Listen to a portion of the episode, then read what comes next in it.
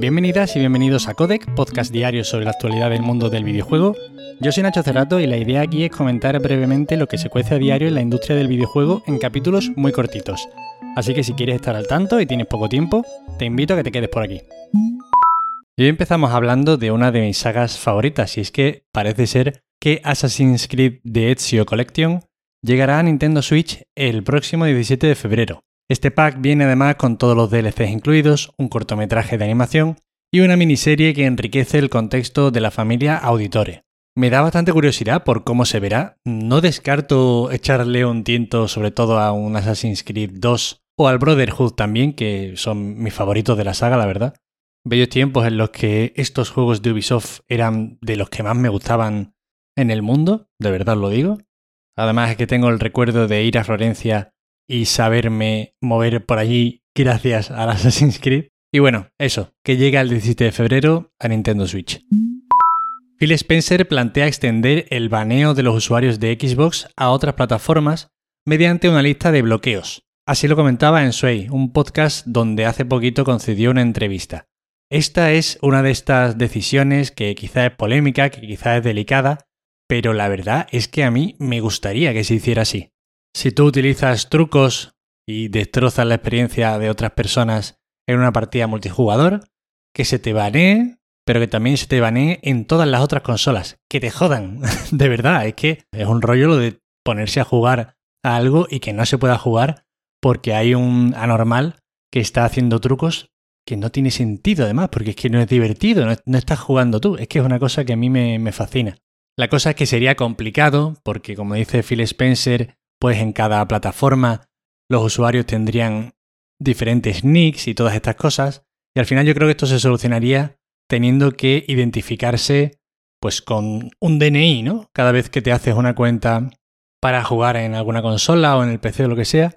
Y pues yo qué sé, imagino que es más complejo de la cuenta. También el problema sería que te banearan por error y que te jodieran la vida, ¿no? Porque no pudieras jugar en ningún juego, pero bueno, entiendo que existirían métodos de reclamación y cosas así para solucionarlo. En cualquier caso, no es una idea que me eche para atrás, de verdad. Estoy harto de los cheats en juegos online y estoy seguro de que cualquiera que los haya experimentado banearía sin piedad a todo el que los utiliza. Y muy relacionado con este tema, los jugadores de Xbox comienzan una campaña para la desactivación del juego cruzado entre Xbox y PC. Una característica que a priori beneficiaría a todo el mundo y bueno, es una buena noticia, ¿no? En cualquier caso, puedes jugar con todo el mundo a la vez. Pues no, está resultando en partidas muy desequilibradas, ratón y teclado frente al mando, que bueno, para juegos de tiros suele ir mejor el ratón, cheats y hackers en consolas, lo que acabo de decir, los hackers de PC jodiendo las partidas de los que juegan en consola, que suele haber menos trucos, no sé cómo está ahora mismo, porque yo es que ahora mismo no juego online, pero antiguamente era más fácil disfrutar del multijugador en consola simplemente por esto. Y bueno, en definitiva eso, fatiguitas y disgustos para los pobres usuarios de Xbox que están hartos de jugar al Halo con los listos de PC que utilizan trucos. Sobre todo esto, evidentemente. Por ahora la empresa no se ha pronunciado de ninguna forma, no parece que vaya a cambiar, pero sí es verdad que quizá o los desarrolladores o incluso la propia Microsoft debería plantear algún modo para elegir si quiere jugar con gente de PC también o si solo quiere jugar con usuarios de Xbox. Y cambiando ya radicalmente de tema, Sega abre un nuevo estudio en Japón con la intención de potenciar la presencia de títulos en todo el mundo. Según la web oficial de Sega, el estudio, que está ubicado en Sapporo, se centrará en el desarrollo de software, diseño de videojuegos, control de calidad y depuración. Además de estos motivos, comentan que el mercado de los videojuegos, como todos sabemos, es un mercado en gran expansión, que hay cada vez más jugadores y que los jugadores necesitan pues más videojuegos y mayor soporte. Los demás videojuegos yo no estoy tan de acuerdo, la verdad, porque ya salen unos 14 billones al día, pero bueno, se entiende. Sony posee una patente que permite escanear objetos reales y añadirlos a los juegos de PlayStation.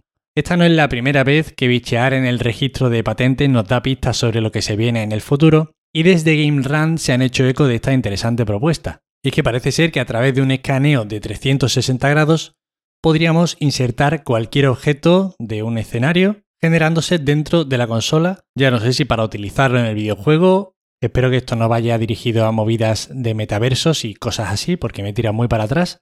Y decir que esta no es una patente nueva, sino que es una que ya estaba registrada desde hace tiempo, pero que la están actualizando para mejorarla.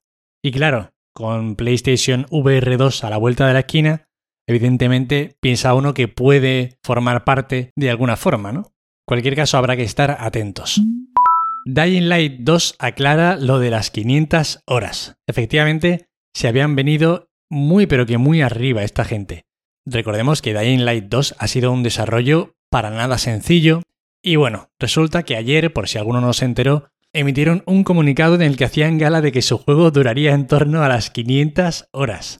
Claro, esto es ridículo, ¿no? Es ridículo, si fuera verdad sería ridículo, pero evidentemente es una de esas cosas que se dicen, no sé si desde marketing o desde lo que sea, pero bueno, es una ridiculez como un templo. Es que no hay empresa en el mundo que pueda desarrollar un juego que dure 500 horas. Bueno, la gente se le echó evidentemente un poquito encima, también diciendo, oye, mira, va a dedicarle 500 horas al juego tu prima, la Mariana.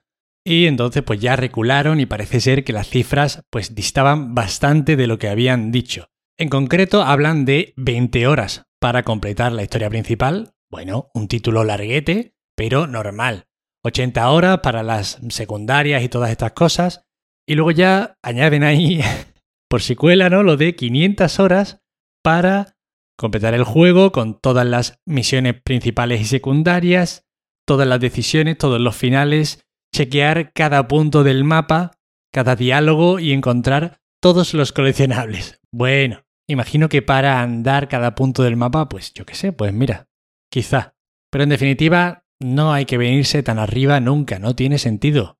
El sector de los videojuegos ya es un sector maduro, no nos chupamos el dedo, no nos creemos todo la época de los E3 con anuncios completamente falsos, ¿no? la Ubisoft de los Downgrade o el Bioshock Infinite, que era un juego de mentira comparado con lo que luego salió, eso ya ha pasado. Ahora ya estamos en un punto más maduro. Y bueno, estas han sido todas las noticias de hoy, espero que os hayan resultado entretenidas. Ya sabéis que para cualquier queja, sugerencia o comentarios me tenéis en arroba Nacho Cerrato en Twitter. Os agradezco, como siempre, que estéis ahí al otro lado, de verdad, muchísimas gracias, de todo corazón os lo digo, y nos vemos mañana como siempre. Hasta luego.